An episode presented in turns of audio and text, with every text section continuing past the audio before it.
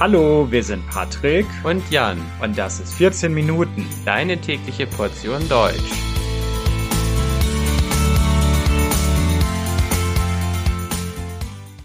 Folge 140 Der lange Weg zur Einheit 2 Die Gründung des Deutschen Kaiserreichs. Liebe Zuhörer, in der letzten Folge haben wir uns mit dem ersten Versuch eine deutsche Einheit herzustellen, beschäftigt.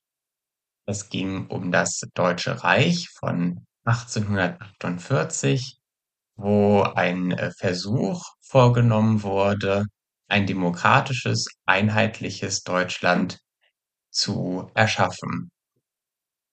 Leider wurde daraus nichts. Knapp zwei Jahre später war dann die Vision eines geeinten demokratischen Deutschlands wieder zu Ende. Und die monarchistischen, autoritären Mächte, die Fürsten und ähm, die Mächtigen, die setzten sich äh, immer mehr durch in den kommenden Jahren.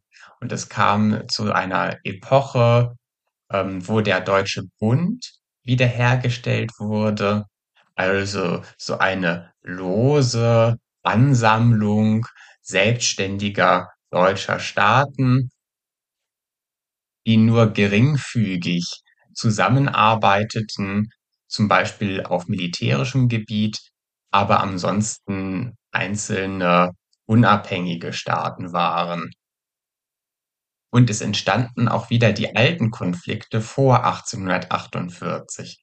Also der Gegensatz zwischen Preußen und Österreich, also den beiden sehr großen deutschen Staaten, der setzte sich fort und Ende der 1860er Jahre kam es dann zu einer Reihe von Kriegen, die dann schließlich in der Gründung des Deutschen Kaiserreiches, also des ersten echten, stabilen deutschen Staates, mündeten. Der erste Krieg war der Krieg äh, gegen Dänemark und in diesem Krieg kämpften Preußen und Österreich noch gemeinsam miteinander gegen Dänemark. Das Problem war aber, dass sie Schleswig-Holstein eroberten und sich dann stritten, wer die Beute, also das Gebiet von Dänemark, das dann nachher äh, erobert wurde, wer diese Beute bekommen sollte. Und zunächst wurde dieses Gebiet Schleswig-Holstein von Österreich besetzt, also österreichische Soldaten standen dort und verwalteten dieses Gebiet. Aber Preußen wollte dieses Gebiet Schleswig-Holstein auch haben und marschierte ein und das führte dann gleich zum nächsten Krieg, nämlich zu dem sogenannten Deutschen Krieg, wo Preußen gegen Österreich kämpfte. Das Ergebnis war dann, dass Preußen den Krieg gewonnen hat und Österreich sollte dann nicht Teil eines neuen deutschen Staates werden. Also das Ergebnis war, Deutschland wurde gegründet, die Herrschaft innerhalb Deutschlands hatte Preußen und Österreich wurde ausgeschlossen. Es kam also zu einem deutschen Staat ohne Österreich. Und das war vorher für viele Jahrzehnte undenkbar. Also vorher hatten äh, die deutschen Bürger zumeist die Vorstellung, dass Österreich einfach ein typisches deutsches Land ist und wenn es zu einem deutschen Staat kommen würde, dann wäre klar, dass Österreich dazugehören würde.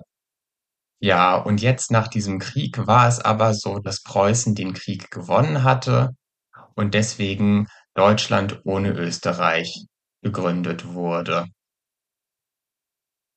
Und diese Gründung erfolgte in zwei Schritten. Zunächst kam es Ende der 1860er Jahre zu der Gründung eines Norddeutschen Bundes, also ein norddeutscher Staat äh, mit Preußen als Hauptmacht wurde gegründet und dann kam es 1871 zur eigentlichen Gründung des Deutschen Kaiserreiches. Und dazwischen gab es einen weiteren großen Krieg, nämlich der Krieg Frankreich gegen die deutschen Staaten.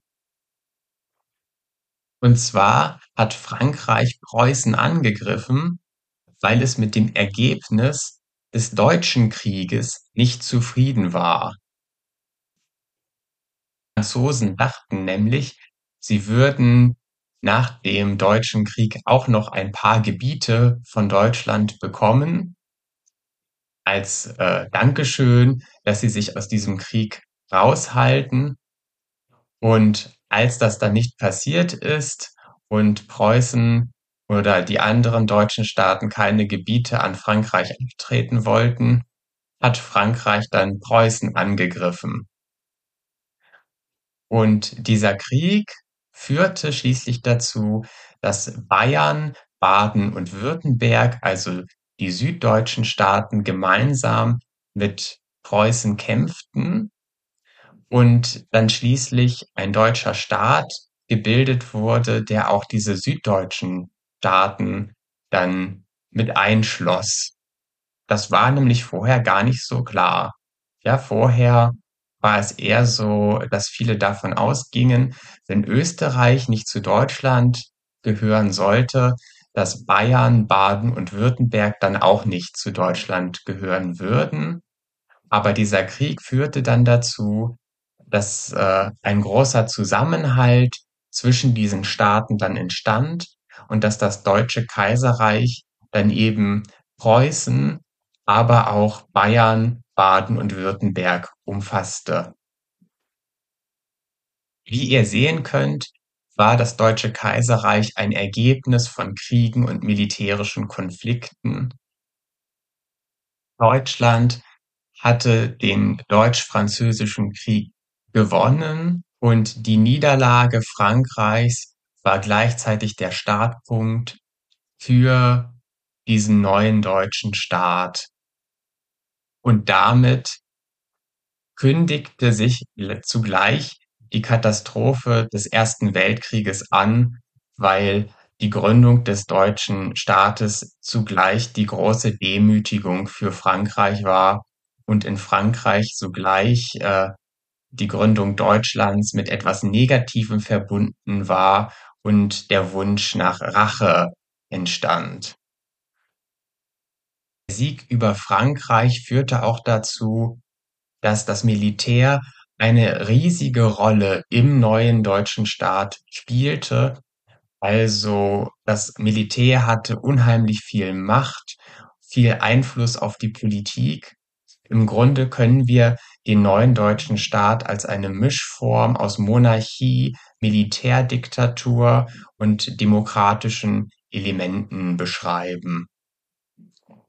Also die demokratischen liberalen Vorstellungen von 1848 spielten dort keine große Rolle mehr. Es gab zwar Wahlen und auch politische Parteien, wie in einer Demokratie, aber daneben gab es zum einen das Militär, das unheimlich viel Macht hatte und Entscheidungen unabhängig auch von den Volksvertretern vom Volk äh, treffen konnte.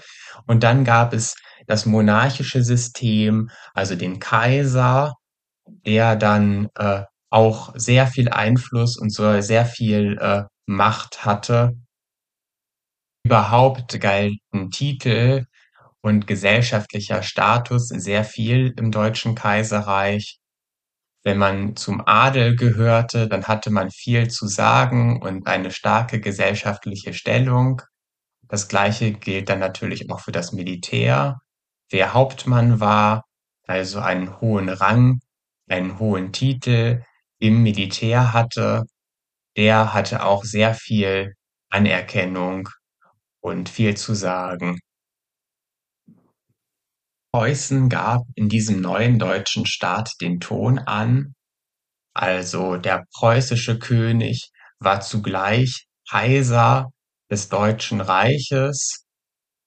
Die preußische Hauptstadt Berlin war zugleich Hauptstadt des Deutschen Kaiserreiches. Eine offizielle Nationalhymne hatte das Deutsche Kaiserreich übrigens nicht. Es gab lediglich eine inoffizielle Hymne und das war Heil dir im Siegerkranz, eine Hymne auf den deutschen Kaiser. Es gab verschiedene Parteien im Deutschen Kaiserreich, die auch vom Volk gewählt werden konnten. Das war das demokratische Element im Deutschen Kaiserreich.